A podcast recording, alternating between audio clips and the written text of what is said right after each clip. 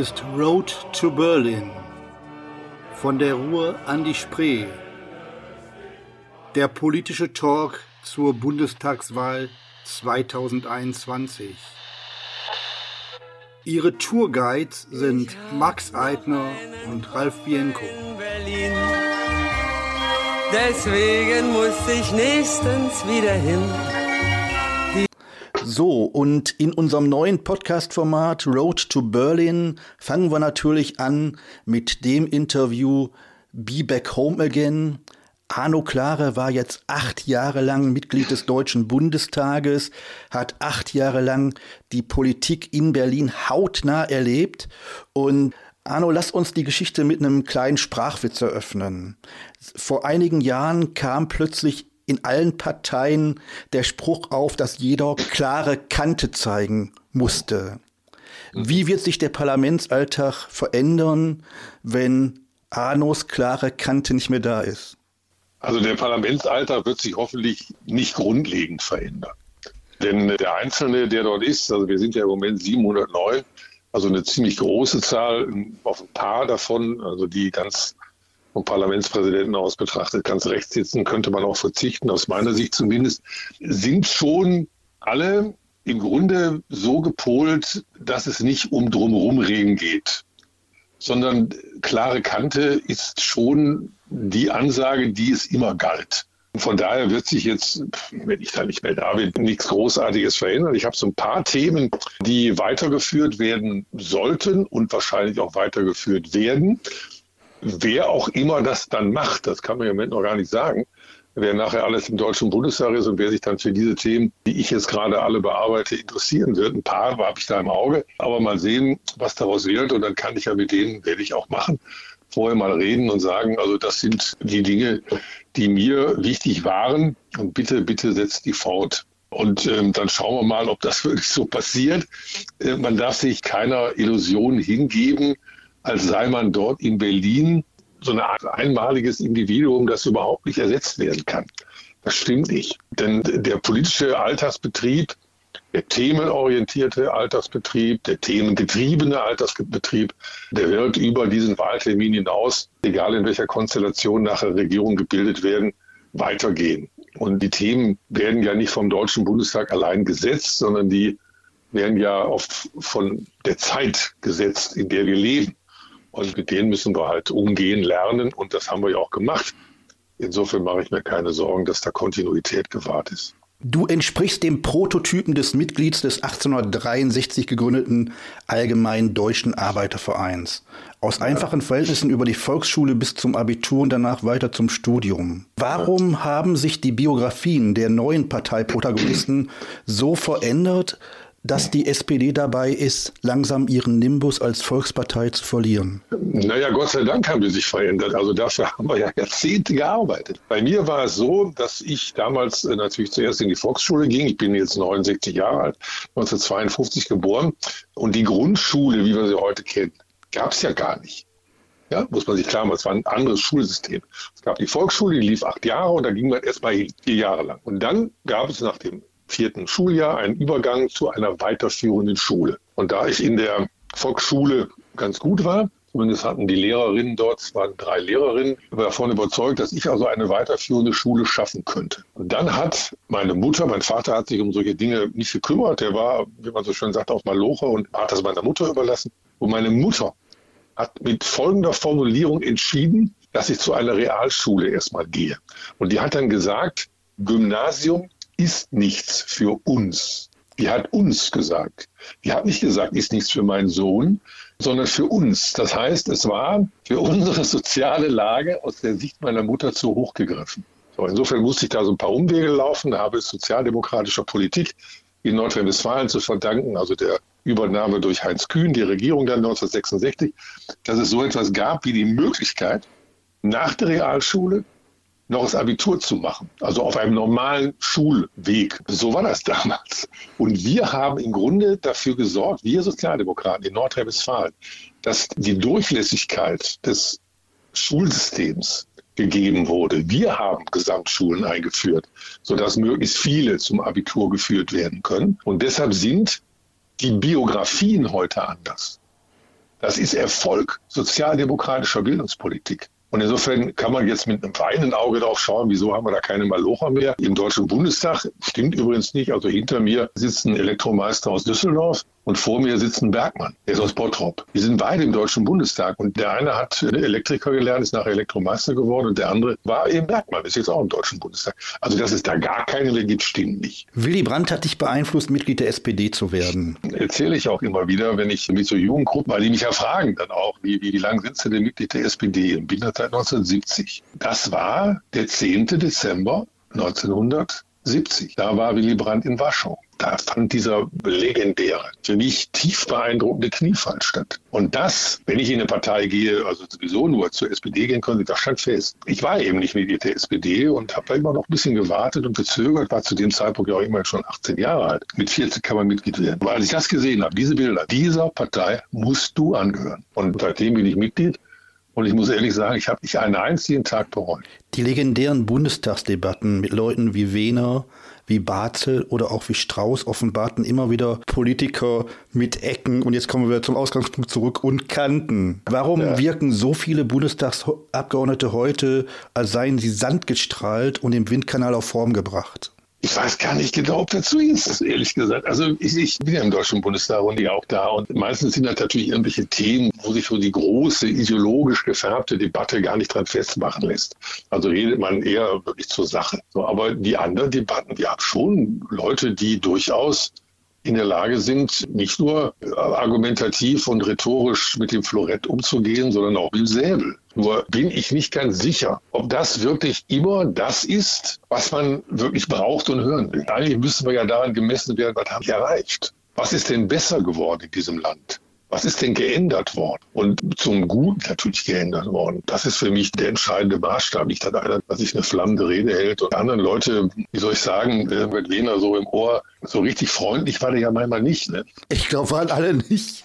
Barzel ja, und Strauß ja, ja genauso wenig. Aber gut, Strauß ist jetzt für mich kein großes Vorbild. Das, das gar nicht jetzt. Also man hat eine Sache, muss man ihm ja lassen, die hat er ja nur wirklich vorangetrieben. Das ist also eines der größten, wenig erfolgreich am Anfang, aber jetzt sehr erfolgreich. Also die Airbus Airbus-Gründung, also das, was heute die große Luftfahrtfirma Airbus ist, äh, das hat Strauß vorangetrieben. Und ähm, das war eine durchaus vernünftige Idee. Du bist seit nahezu 50 Jahren verheiratet. Jetzt gendergerecht die Frage. Hinter jedem starken Menschen steht auch ein starker Partner. Gilt das auch für dich? Ja. Ja, klar, natürlich. Ohne die Unterstützung meiner Frau hätte ich das eigentlich machen können. Kann ich mich nur bei meiner Frau bedanken, dass sie das alles mit mir so ausgehalten hat die ganze Zeit. Du hast in den 70er Jahren Zivildienst gemacht. Jetzt muss man unseren ja. Bufti-Zivildienst leisten heute so ein bisschen erklären. In den 70er Jahren hatte der Zivildienst einen ganz anderen Stellenwert, auch gesellschaftlich. Ja. Damals ja. galt er sogar teilweise noch als Stigma und war mit staatlichen Sanktionen belegt. Mir fällt nur die Gewissensprüfung ein. Ja, die habe ich mitgemacht, ja. Hast du trotzdem den Zivildienst aus Überzeugung gemacht? Ja, natürlich. Also ich hatte den Kriegsdienst verweigert und dann ist man ja damals durch so einen Instanzenweg musste man gehen. Da gab es eine erste Instanz, eine zweite und dann gab es am Ende noch eine dritte Instanz und so weiter. In der ersten Instanz wurden fünf bis zehn Prozent maximal anerkannt. Ja, das war so, das war fast nicht ausgeschlossen, aber es war schwierig. Ich hatte schon einen Einberufungsbefehl weil ich zu spät verweigert hatte. Verweigerung war nach der Musterung. Das hatte keine aufschiebende Wirkung mehr. Also ging es bei mir bei der ersten Verhandlung ging schon um, ziemlich um alles. Und ich musste da sozusagen als derjenige aus der Nummer rausgehen, äh, der anerkannt wird. Ich habe ein bisschen Glück gehabt, weil ich war damals ja schon Mitglied der SPD und dann saß da einer, von dem ich sah, weil er diese rote Nadel da im Revier hatte, dass der Sozialdemokrat ist habe natürlich sofort erzählt, dass ich Mitglied der SPD bin und dann hatte ich den schon mal auf meiner Seite. Der andere war Lehrer und ich habe dann damals ja auch vorgehabt, Lehrer zu werden. Und das habe ich dann auch gesagt. Und der war auch noch Deu Lehrer für Deutsch, nicht für Philosophie, weil ich nachher studiert habe, sondern Geschichte. Aber zumindest ein Fach stimmte überein. Und das fand er auch ganz toll. Also insofern habe ich etwas Glück gehabt aber wahrscheinlich auch ganz clever argumentiert. Übrigens eine Unterstützung des Pfarrers, Pfarrer Höhnecke von der Markuskirchengemeinde, wo ich nachher auch meinen Zivildienst gemacht habe. Der hat mich dann bei dieser Verhandlung und auch auf diese Verhandlung ein wenig vorbereitet. Ich habe viele Prüfungen erlebt und war jetzt wirklich, äh, ich glaube, das war eine Aufregung, bin ich nirgendwo mehr reingegangen. Ich hatte für 14 Tage später die Einberufung. Und wenn ich da nicht durchgekommen wäre, hätte ich erstmal zur Bundeswehr gemusst. Und äh, das, das wollte ich auf keinen Fall. Und insofern ging es um alles. Und Gott sei Dank, es hat funktioniert, ja. Wer nach Philipsburg gekommen, das ist der von Karlsruhe. Ich sollte da zu den Funkern. Du hast in Bochum Germanistik und Philosophie studiert. Genau, und nicht nur in Bochum. Ich habe auch nachher in Duisburg studiert. Und du hast dann auf dem zweiten Bildungsweg als Lehrer gearbeitet. Du bist mit den Unzulänglichkeiten unseres Bildungssystems konfrontiert worden. In der VHS gearbeitet, hast arbeitslose Jugendliche auf den Hauptschulabschluss getrimmt. Das war ein tolles Erlebnis, vor allem wenn man vorher Referendariat gemacht hatte im Gymnasium. Also, also wie die pädagogische Provinz erlebt hat. Und dann war man vor so eine Klasse gestellt, äh, wirklich alle alle, die da saßen, waren durch alle Roste gefallen. Sonst wären die ja nicht da. So, die hatten also keinen Hauptschulabschluss geschafft, aus welchem Grund auch immer. Und die meisten, die da saßen, waren durchaus mit kognitiven Fähigkeiten gesegnet, einen Hauptschulabschluss schaffen zu können. Das heißt, es gab andere Gründe, warum die das nicht geschafft haben. Wenn man die Akten gelesen hat und dann auch mal gesehen hat, wo die wohnten und wo die herkamen, war ihm klar, was da im Hintergrund war. Und warum das so war, war das wirklich eine tolle Schule des Lebens. Da gab es dann, es gab manchmal so Highlights. Das ist ein so ein Highlight erzähle ich heute mal ganz gerne, mache ich jetzt wieder. Es gab eine Schülerin, die haben wir mal bekommen, eine ganz kleine, zierliches, zierliches Mädchen, auch eine ganz hübsche, die hatte ihre Schulpflicht sozusagen erledigt, also ihre acht Jahre damals. Die hatte Schulverbot an allen Schulen in NRW. Die war einfach überall rausgeflogen. Und die hatte in der letzten Schule, in der sie gewesen war, Schulleiter mit einem gezielten Tritt niedergestreckt sodass der um seine Männlichkeit fürchten irgendwie ein paar Tage im Krankenhaus war oder so. Und da wir ja die Akten vorher immer bekommen haben, saß die da jetzt. Und die galt als eine, die alles verweigert.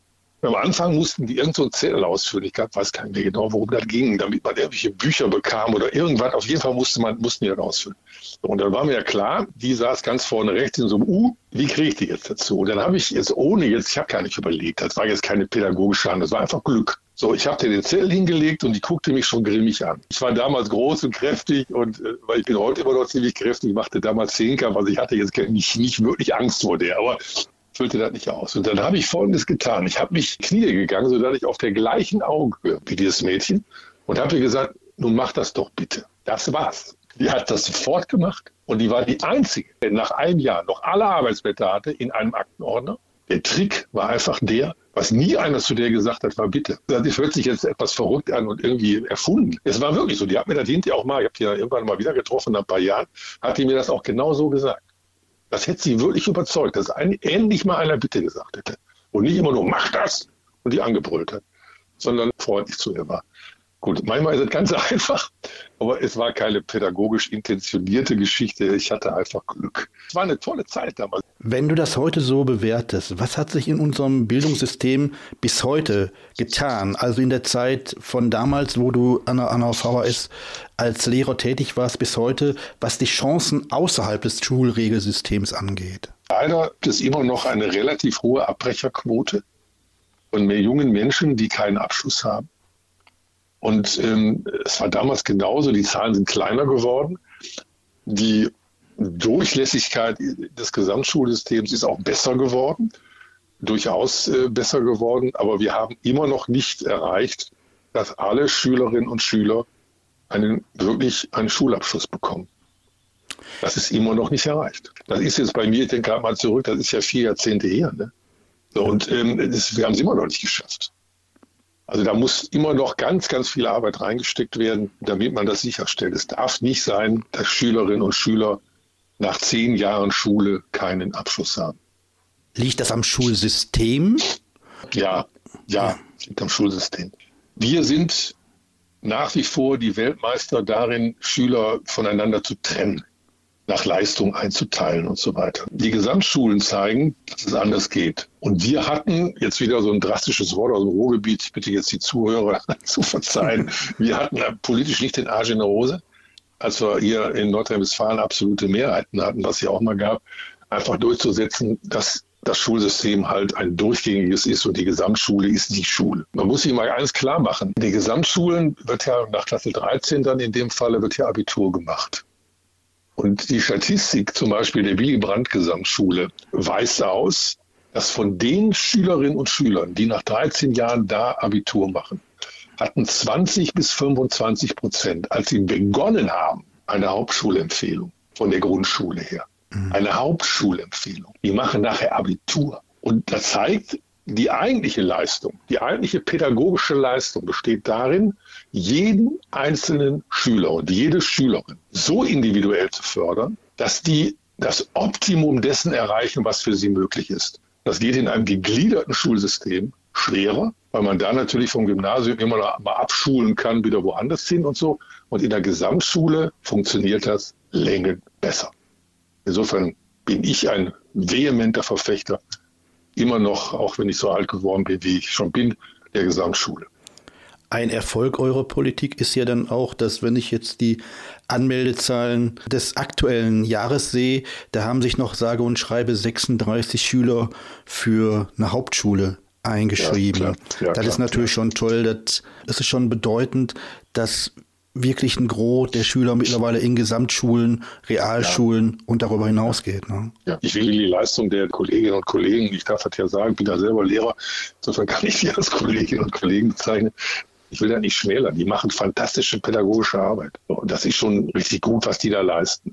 Aber besser wäre es, alle Schülerinnen und Schüler gehen zu einer Gesamtschule. Ich habe einmal während meines Referendariates Chance gehabt, habe mich da freiwillig gemeldet und äh, an der Laborschule in Bielefeld. Damals eingerichtet von so einem Pädagogik-Papst, Hartmut von Hentig, der hatte die Idee. Der sah so ein bisschen aus wie der alternde Goethe. Das war eine ganz fantastische Erscheinung, konnte auch toll reden. So, und der hat dann damals dem Land Nordrhein-Westfalen und vor allem Johannes Rau das Geld aus dem Kreuz geleiert für diese Schule. Und die hat völlig anders funktioniert. Das war jahrgangsübergreifend, fragte keiner danach, wo kommst du denn her, in welchem Hintergrund hast du und so. Da wurde jeder individuell gefördert. Ich musste zum Beispiel lernen, dort Klassenarbeiten, natürlich wurden auch Klassenarbeiten geschrieben.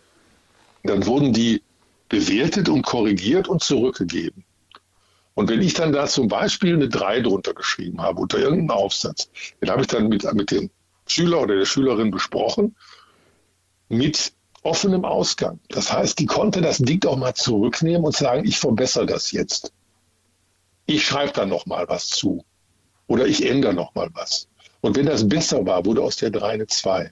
Die Schülerin und der Schüler konnte auch sagen, nee, ich lasse das bei der 3. War auch möglich. Das heißt, wir organisieren Schule immer so, das läuft auf so einen Test zu, auf so eine Testsituation. Dann ist wie so ein, ich habe ja Leichtathletik gemacht, wie so ein 100-Meter-Lauf. Da treten alle an und mal gucken, wer kommt zuerst ins Ziel. Warum lassen wir das denn nicht noch ein paar Mal sozusagen pädagogische Erfolge erzielen? Und die geschehen doch oder vollziehen sich doch durch, durch Lernen und durch Weiterlernen und durch Engagement des Schülerinnen und Schüler. Das gibt es bis heute nicht in Schulen. Das hat es wirklich dann nur in Bielefeld in dieser Laborschule gegeben. Die gibt es heute noch, die Schule. Und äh, die hat sich dann ein paar Jahre lang mal, als diese PISA-Tests aufkamen, haben die sich immer testen lassen. Ne? Die gesamte Schule, also dieser Jahrgang, der da getestet wurde. Und die waren immer auf Finnland-Niveau. Die waren immer auf den Siegern. Das heißt, die haben höhere, bessere Erfolge gehabt. Dummerweise ist das bis heute nicht durchgedrungen. Kommen wir zu deiner Zeit im Bundestag. Du warst ordentliches Mitglied im Ausschuss für Verkehr und digitale Infrastruktur. Du hast mit vielen Problemen zu kämpfen gehabt. Ich nenne mal zwei nur als Beispiel. Scheuer und die Maut. Oder der berühmte berüchtigte Abgasskandal. Beim Abgasskandal hast du ja auch noch im Sonderausschuss gesessen. Das ist ein Untersuchungsausschuss nach dem das hat damals die Opposition gemacht. Da war ich, Anfang war ich dann nur stellvertretendes Mitglied und nachher war ich ordentliches Mitglied.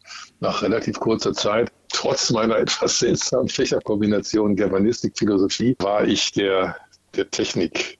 Mensch dort in diesem. Bin da mal in so einer Pause von irgendwelchen Sachverständigen, die wir vorher angehört haben, damit man mal so ein Bild was ist denn da technisch überhaupt gelaufen. Die haben mich in irgendeiner Pause mit Herr Kollege angesprochen. Das waren alles Ingenieure. Dann habe ich denen gesagt, Leute, ich bin kein Ingenieur. Ich habe Germanistik und Philosophie studiert. Da waren die ziemlich von Sockeln, haben wir gar nicht kaum für möglich gehalten. Aber ähm, gut, ähm, seitdem bin ich so ein bisschen auch Technik verliebt und, und also bis, bis heute. Und äh, Heute weiß ich auch, äh, ich habe das dann auch weitergemacht. Ich, ich bin bekannt als derjenige, der ganz viele Zahlen im Kopf hat. Weiß gar nicht, wieso ich Zahlen im Kopf habe. Ich habe früher immer eine Abneigung gegen Zahlen und Mathematik und Physik. Bedauere ich heute übrigens. Fantastische Fächer und, und Mathematik äh, wirklich die Basis von allem, wenn man so will. Ich habe mich da wirklich ganz, ganz tief in viele Dinge eingearbeitet. Das macht auch Spaß und gelte jetzt auch heute noch als einer derjenigen, die so im Bereich äh, ja, Klimapolitik und, und äh, wirklich auch was weiß. Ne, der auch dann jetzt nicht nur irgendwie oberflächlich sagen kann, das sind so hier irgendwelche Schlagzeilen, sondern ich bin dann auch ein bisschen, bisschen tiefer drin. Also hinter den Schlagzeilen sozusagen. Wenn du heute so zurückschaust, Bescheuer und die Maut, das war ja nun über viele ja. Wochen und Monate ein Thema und dass ein Minister, so sieht es jedenfalls nach außen hin aus, eigenmächtig Verträge mit Unternehmen schließt, um eine Technologie einzuführen. War das auch im Verkehrsausschuss dann ein richtig großes ja, Thema? Also ich bin auch stellvertretendes Mitglied gewesen in diesem Mautuntersuchungsausschuss und bin auch ein paar Mal da gewesen weil ich dann meistens wieder die gerade schon mal genannte Kirsten Lühmann äh, vertreten habe, wenn die mal ja wenig konnte. Jetzt muss man Folgendes sagen. Also kein Mensch, es gibt wenig Argumente gegen die Maut als Maut. Maut bedeutet ja, ich mache eine Nutzerfinanzierung. Ich muss immer dann bezahlen, wenn ich also irgendetwas nutze. Bei LKWs machen wir das ja, funktioniert es wunderbar. Es wird kilometerscharf abgerechnet und spült dem Haushalt weil es ja eine Maut ist, ja eine Gebühr, ist ja keine Steuer, ungefähr 8,5 Milliarden in Säcke. Daraus werden ganz, ganz viele Verkehrsprojekte finanziert. Also die Verkehrsprojekte, also Ausbau Bundesfernstraßen, Unterhaltung Bundesfernstraßen, finanzieren sich fast ausschließlich aus der Maut. Insofern ist die Maut nichts Verkehrtes. Das Problem war aus meiner Sicht, dass der Alexander Dobrindt, der mit der angefangen hat, also der Vorgänger von Scheuer, als Alexander Dobrindt noch Generalsekretär der CSU in Bayern war, brauchte der ein Wahlkampfthema. Man fuhr rüber nach Österreich und musste dann das Pickerl bezahlen. Und die Österreicher kamen nach Deutschland und zahlten nix. Diese Geschichte hat der durchaus intelligente Alexander Schobrindt ausgenutzt und hat gesagt, ich mache da was draus und hat dann die Ausländermaut gefordert. Und ich habe immer gedacht, die werden das Ding wieder beerdigen. Nein, die haben es zum Hauptverhandlungsgegenstand bei den Koalitionsverhandlungen dann 2013 folgende. Und dann, das war der einzige Punkt, den die CSU überhaupt auf dem Zelt stehen hatte, diese bescheuerte Maut. Die haben wir mehrfach konditioniert. Wir haben gesagt, also es muss europarechtskonform sein und, und, und. Es darf kein deutscher Autofahrer irgendwie als Übergebühr belastet werden und, und, und. Und haben immer gedacht, das funktioniert sowieso nicht. Bis hm. wir dann irgendwann mal einsehen mussten, dass die EU-Kommission die Kommission dem zugestimmt hat. Und dann hatten wir im Grunde jetzt im Deutschen Bundestag gar keine andere Wahl mehr, weil wir ja in der Koalition waren, dem auch zuzustimmen. Ich habe übrigens nicht zugestimmt. Ich bin aufs Klo gegangen. Ich war bei der Abstimmung nicht dabei. Gut, aber das, das macht man jetzt eigentlich auch nicht. Eigentlich ist das ja, ne? ich, war, ich war jetzt nicht dabei. Aber wir haben insgesamt zugestimmt. Und dann kam, muss man das ja irgendwie realisieren und Steuer war jetzt dran und musste das umsetzen. Und hat dann eben mit dieser Firma da gemacht, das waren die letzten, die übrig geblieben sind. Und ich verstehe bis heute nicht, warum der so bescheuert war, diesen Vertrag zu unterschreiben, bevor das Urteil des Europäischen Gerichtshofes da ist. Er hätte nur einfach warten müssen, in den Vertrag eine Klausel reinschreiben lassen können, vorbehaltlich des positiven Urteils des EuGH oder irgendwas. Der hat gedacht, es passiert nichts mehr. Das war ein gewaltiger Fehler. Der hätte einfach warten müssen. Und dann wäre auch nichts passiert. Wenn man den an die Steuer ein bisschen besser kennt, dann weiß man auch, warum der das so gemacht hat. Der ist schon sehr überzeugt von sich. Der hat gedacht, ich bin einfach sicher, ich mache das jetzt. Und ich bin der große Held, weil ich das jetzt hier wirklich nicht nur verabschiedet bekommen habe, das war ja vorher schon gelaufen, sondern weil ich es wirklich auch ins Werk setze und auch operativ setze. Ja. Das könnte den Steuerzahler 560 Millionen kosten. Der Spaß, ja. Das wird nachher die Summe nicht sein, weil man, da wird man irgendwie sich einen Kompromiss finden. Keine Ahnung, aber es kann auch eine wesentlich kleinere Summe sein. Aber dass das völlig ohne irgendeine Schadenersatzsumme äh, sozusagen abgeht, das glaube ich nicht. Andere Frage. Dem zügigen Ausbau der digitalen Infrastruktur stehen in Deutschland jede Menge datenschutzrechtlicher Bedenkenträger gegenüber. Unabhängig davon, von dem Damoklesschwert eines möglichen Orwellschen Überwachungsstaates, dessen Grenzen wir ja sowieso längst erreicht haben, da wir durch unsere Daten, die wir ja in sozialen Netzwerken freiwillig zur Verfügung stellen, sind wir ja heute schon weit darüber hinaus, was Orwell in seinem Roman beschrieben hat. Sollten wir bei so einer Geschichte wie der digitalen Infrastruktur nicht eher Chancen statt der Risiken sehen? Müssen wir. Also wir sind, äh, wohnen ja im platten Land. Ich habe ja ein Haus in Xan, gerade auch sitze. Also wir haben sogar einen Glasfaseranschluss jetzt auch seit ungefähr dreiviertel Jahr mit sehr hoher Bandbreite, verständlicherweise. Es ist ja deutlich besser geworden, aber es ist eben noch lange nicht gut. Für viele, viele Anwendungen brauchen wir natürlich ein perfekt funktionierendes Netz, dass wir teilweise jedenfalls noch nicht haben. Noch gibt es wirklich Funklöcher und eher Chancen als Risiken. Auf der anderen Seite kann ich natürlich diejenigen auch verstehen, die durchaus sagen, also wir müssen schon möglichst datenarm mit Sachverhalten umgehen wird es eine Änderung des Straßenverkehrsgesetzes geben. Hört sich jetzt nicht so schrecklich spannend an, aber es geht um autonomes Fahren. Dafür braucht man natürlich das perfekte Netz. Ne, das ist erstmal das, damit das überhaupt funktioniert. Und dann treibt es natürlich manchmal seltsame Blüten. So ein Fahrzeug ist ausgestattet mit Kameras, also mit Sensoren. Die bestehen aus Kameras, die bestehen aus LIDAR. LIDAR ist etwas, was mit Kamera ähnlich, aber mit Infrarot arbeitet. Und äh, dann es eben noch Radar. Und damit erkunden die sozusagen oder checken die ganze Umwelt oder die Fahrsituation, in der sie sind und verhalten sich dementsprechend. Jetzt gibt es den Hammer. Wenn die über die Kamera einen Fußgänger aufnehmen, was ja sinnvoll ist, damit die zumindest, damit die dann anhalten und bremsen, dann sind das personenbezogene Daten. Dann müsste man nach Artikel 13 der DSGVO, müsste man eigentlich die Genehmigung desjenigen einholen, der da gerade gefilmt wurde. Das, das heißt natürlich, das Auto gar nicht vorhanden. Ne? Pause ist irgendwelche Genehmigungen ausdrucken und dann sagen, hier unterschreiben Sie mal. Völlig absurd. So, also da wird es dann wirklich grotesk. Die Daten werden nur relativ kurz gespeichert, die werden sofort wieder gelöscht, weil sie ja nur für die für die Fahrsituation wichtig sind. Da wird ja nichts aufgehoben, jedenfalls nichts personenbezogenes. Aber ich glaube, da ist so ein Punkt erreicht, wo auch ein das Absurde anspringt. Stehen wir uns manchmal etwas im Weg mit, mit unserer Sensibilität, ja, Daten angeht gegenüber. Und das ist in anderen Ländern, sieht man das etwas lockerer. Und ähm, deshalb sind ja auch einige Länder, gerade was diese, diese Entwicklung angeht, ein bisschen weiter als wir. Jetzt habe ich eine Frage, die sich in den letzten Tagen so ein bisschen ergeben hat. Als ich mich auf unser Interview vorbereitet habe, da ist ein Punkt dazu gekommen, den hatte ich bis dahin nicht auf dem Schirm. Der hat sich aber kurzfristig ergeben. Wenn du den Bundestag jetzt verlässt, fallen deine Büromitarbeiterinnen ins Bergfreie. Warum ist es in all den Jahren nicht gelungen, seitens der Institutionen rund um den Bundestag für eine berufliche Perspektive zu sorgen, während auf der anderen Seite in diversen Ministerien vor den Wechseln an der Ministeriumsspritze noch eben Beförderungsaktionen durchgeführt werden? Das stimmt. Also ich habe mich auch lange mal darum bemüht, ob man das nicht irgendwie auf, äh, auf Kontinuität stellen kann. Problem ist nur, dass die Größen der Fraktionen natürlich erheblich schwanken oder schwanken können zumindest. Will ich hoffen, dass es bei der SPD der Fall ist. Wenn, wenn dann eine Schwankung nur nach oben. Aber das wissen wir ja noch nicht. Wenn man einen Pool dahinter hätte, dann würde das ähm, bedeuten, dass dieser Pool immer da ist. Und teilweise gibt es den. Das sind die Mitarbeitenden der Fraktion, also die unmittelbar bei der Fraktion angestellt sind, die Hintergrundarbeit leisten für den Fraktionsvorstand und den Fraktionsvorsitzenden, den Wolf Mützenich, also und die anderen stellvertretenden Fraktionsvorsitzenden, die sind fest angestellt und die bleiben auch. Und die anderen sind eben bei dem Bundestagsabgeordneten angestellt und die bleiben nicht. Jetzt bin ich und jeder Bundestagsabgeordnete, wie ich auch, bemüht sich natürlich darum, die Menschen, für die er da Verantwortung trägt, in irgendeiner Weise über die Zeit zu bringen. Das ist mir auch gelungen. Eine Mitarbeiterin ist jetzt äh, an einer anderen Stelle schon seit längerer Zeit und äh, die jetzt noch da ist, äh, ist also schon in einem Büro, ohne dass ich jetzt sage, wo unter bei einem Kollegen, der mit Sicherheit dem nächsten Deutschen Bundestag auch angehören wird.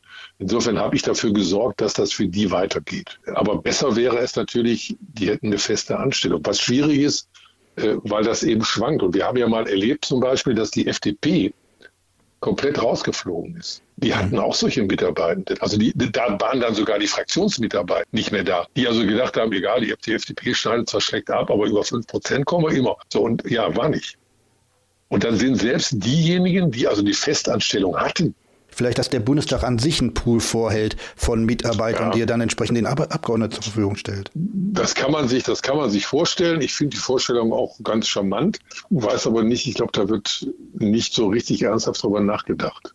Die meisten Mitarbeitenden, die ich kenne, die begreifen das, was sie da machen, eigentlich nur als so eine Art Sprungbrett. Es gibt eine wesentlich höhere Fluktuation in vielen Büros, kriege ich also mit, dann rufe ich dann mal an und dann sagt einer, nee, der ist aber jetzt nicht mehr da, der macht jetzt oder die macht jetzt das und das oder so. Und ähm, bei mir ist halt eine Kontinuität, also die Mitarbeiterin, die ich jetzt in Berlin habe, die hat schon für den Anton Schaaf gearbeitet. Die hat aber auch schon für den Vorgänger von Anton Schaaf gearbeitet. Und ähm, also die ist schon ganz, ganz lange dabei. Und das ist aber eher die Ausnahme. Das ist nicht die Regel. Bei deinem Engagement als MDB kann ich mir nicht vorstellen, dass du nach dem Abschied aus dem Parlament dich an, den Xantner, an die Xantner Südsee setzt und die Enten dann mit Vornamen begrüßt und denen beim Brüten zuguckst. Ja. Was hast du dir für deine Zukunft vorgenommen? Das weiß ich noch nicht. Ehrlich, ich weiß es wirklich noch nicht. Auf jeden Fall werde ich mir ein bisschen mehr Zeit nehmen für mich selber und äh, für meine Frau und äh, dann mal schauen, äh, weil ich bin jetzt, wenn ich aus dem Deutschen Bundestag rausgehe, bin ich 69 und äh, das ist ja Ende Oktober.